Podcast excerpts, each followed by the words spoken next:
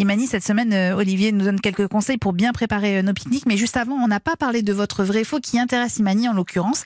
Est-ce que les légumes frais sont autant gorgés de vitamines que les légumes surgelés ou en beaucoup? Alors c'est vrai que c'est une grande question qu'on se pose. Euh, Imani me posait la question, me disait j'achète de temps en temps des légumes congelés, est-ce que je fais bien? Eh bien oui, vous faites bien. on a gagné a gagné un truc. Alors, évidemment, les, légumes, en fait, ce qui euh, détériore les vitamines, c'est le frigo et c'est le transport. Mmh. Et beaucoup de légumes qu'on trouve euh, sur le marché, quand ils ne sont pas issus de circuits courts, ben, ils ont voyagé. Et notamment, vous avez des tomates qui ont traversé la moitié de l'Europe, qui ont passé euh, trois jours sur la route, 4-5 jours dans des frigos. Et là, vous avez une déperdition de vitamines qui est terrible. Il n'y a pratiquement plus rien dedans.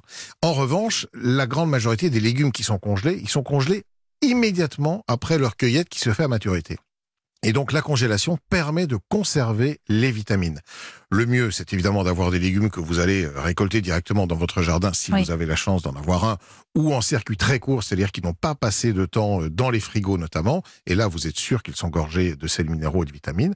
Mais sinon, c'est vrai que en hiver notamment, la consommation de légumes congelés ne pose aucun problème. C'est même très bon et il y a beaucoup de vitamines à l'intérieur. Et les bocaux?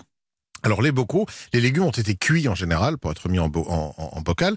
Euh, ils ont aussi de la vitamine, mais c'est moins intéressant que euh, va l'être le, légume congelé, qui est vraiment euh, le plus riche parce qu'une fois encore congelé immédiatement après sa récolte. Et puis après, il y a la cuisson en réalité, eh notamment quand on cuit des légumes dans des grands volumes d'eau. Il faut savoir que beaucoup de, de vitamines sont ce qu'on appelle hydrosolubles, donc elles vont se dissoudre dans l'eau, elles vont partir avec l'eau que vous allez reverser dans votre évier.